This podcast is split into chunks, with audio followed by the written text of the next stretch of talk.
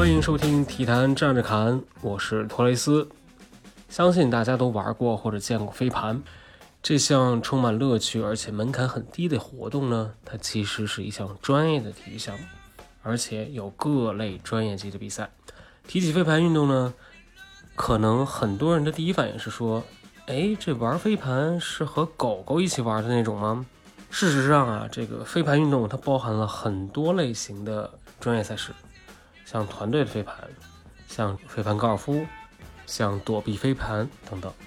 那我今天就跟大家介绍一下这个飞盘运动里面最精彩、最刺激的比赛——团队飞盘赛，或者叫终极飞盘。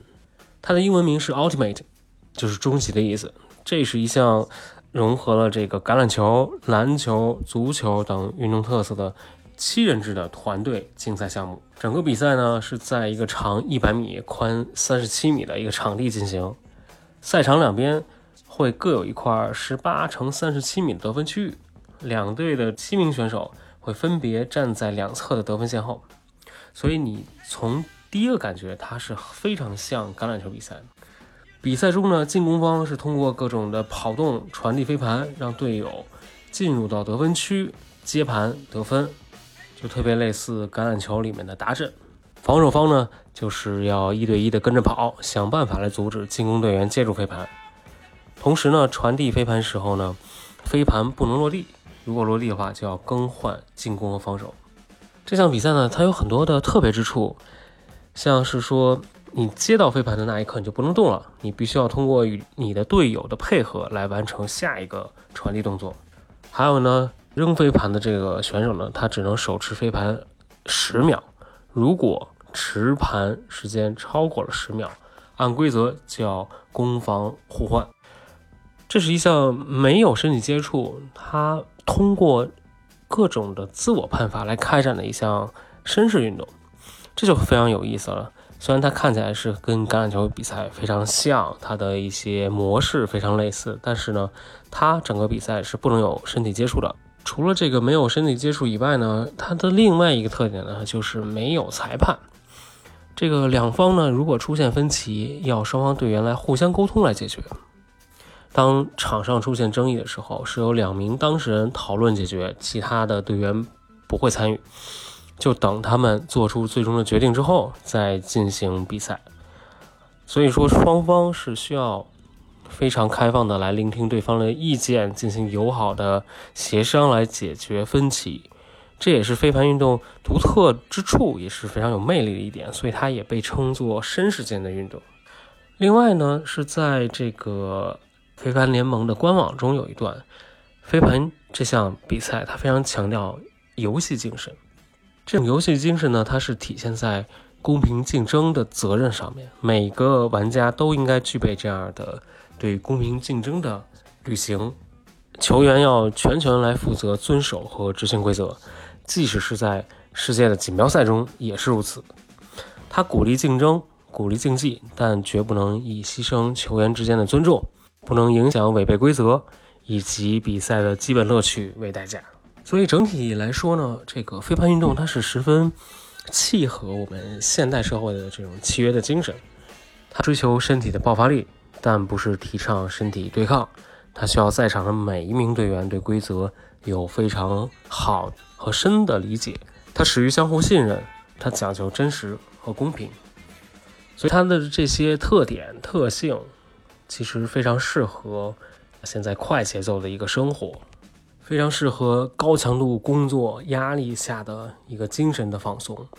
像谷歌的联合创始人谢尔盖布林，他就说，他最想做的就是在他谷歌位于纽约的办公大厦的楼顶建造一个飞盘运动的比赛场地。对于专业级的比赛来讲呢，其实飞盘运动已经开展了很长的一段时间，它也进入到了很多的国际的赛事当中。飞盘这项运动呢，在二零一九年已经被我们国家体育总局列为了正式的运动项目。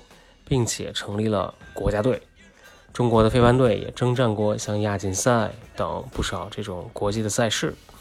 目前呢，飞盘也是世界大学生运动会和世界运动会的正式比赛项目。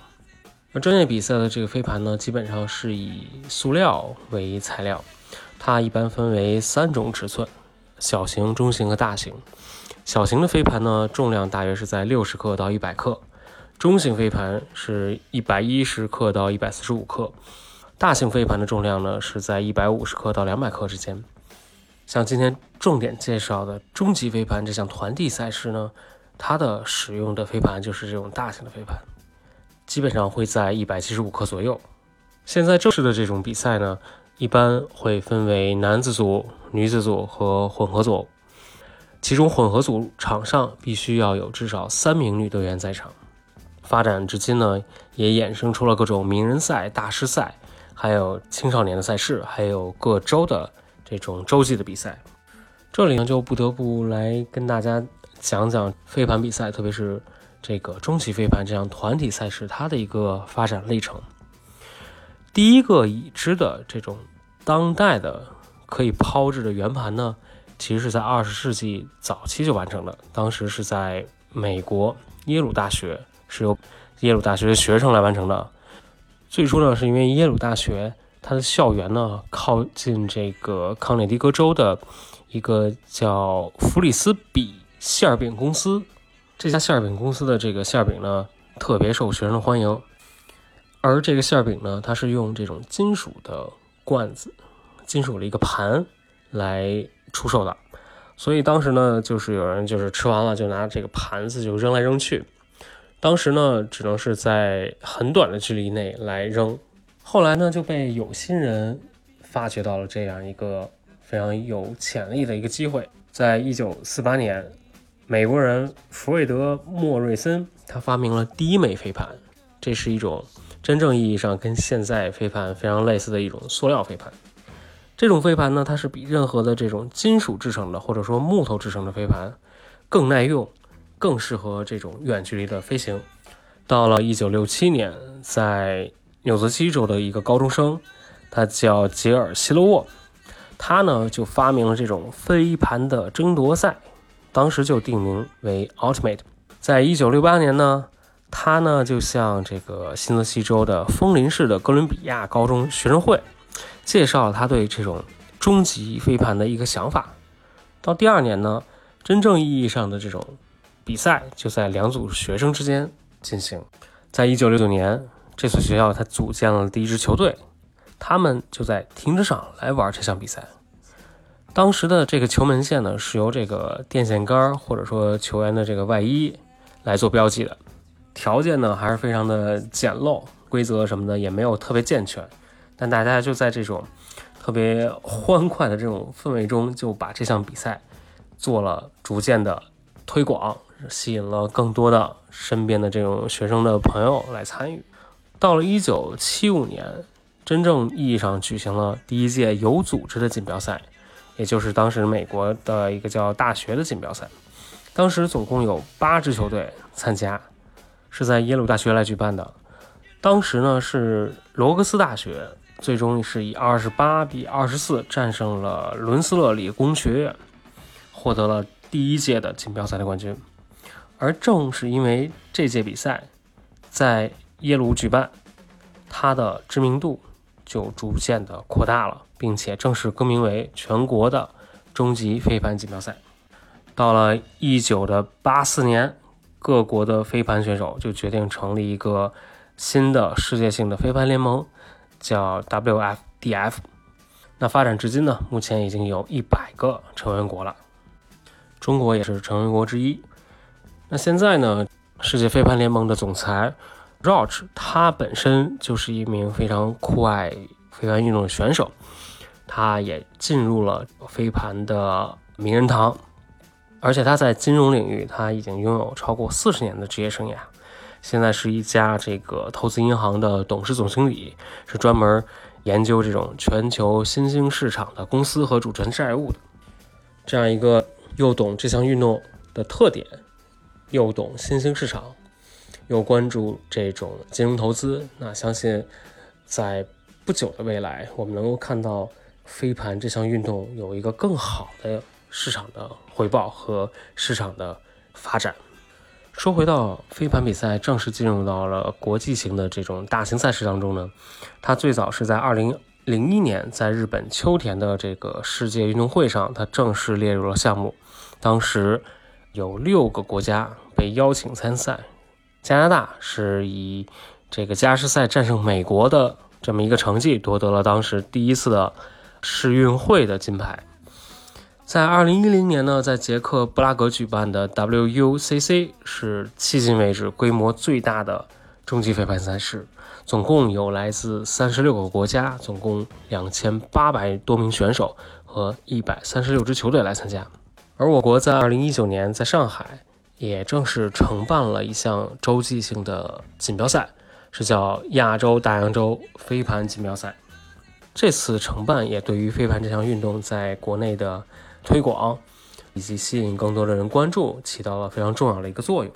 由于有了众多的成员国以及众多的这种参与者，飞盘这项运动其实也很早就考虑要入奥。这个世界飞盘联合会它申请了2020年和2024年这两届奥运会的这个入围，但是呢都没有入选。所以最早可能也要等到二零二八年洛杉矶奥运会的时候，他再再次的去争取一下。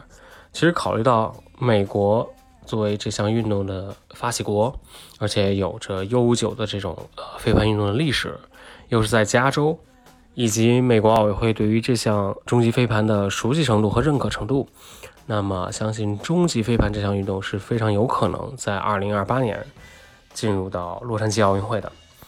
而且现在的世界排名前五名分别是美国、加拿大、英国、德国和日本。美国排在第一，那他有可能也希望借此机会把这项自己非常擅长的运动争取进入到奥运会。